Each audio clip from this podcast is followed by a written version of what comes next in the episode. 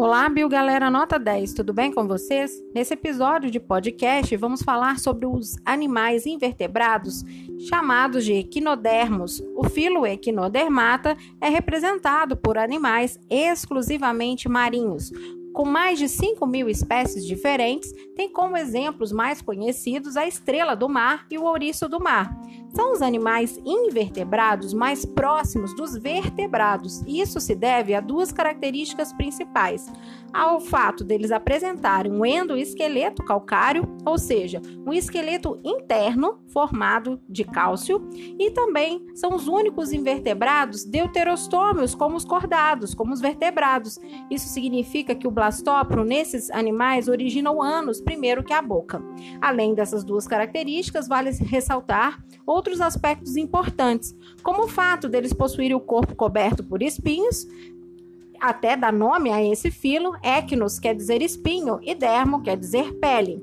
Também apresenta um sistema chamado hidrovascular ou ambulacral, uma característica peculiar do filo que desempenha várias funções, como locomoção, fixação, ajuda na captura de alimento, na respiração, circulação e excreção.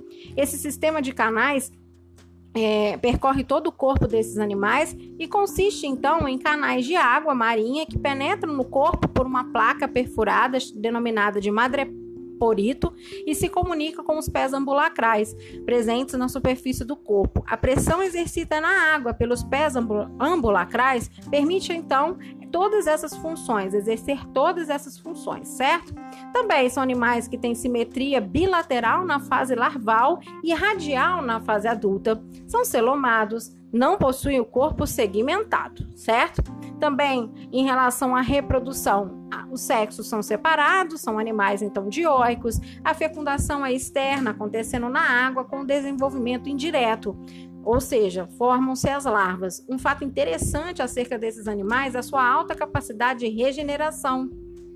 Uma estrela do mar, por exemplo, se perde todos os seus braços, ela pode regenerar esses braços completamente.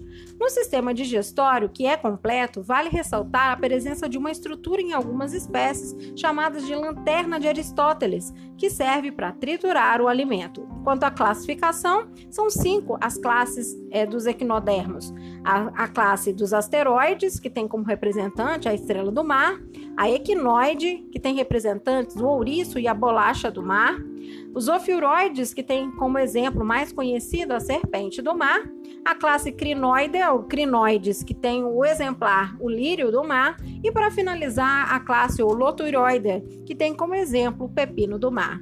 Esse foi o nosso podcast de hoje. Um beijo e até a próxima!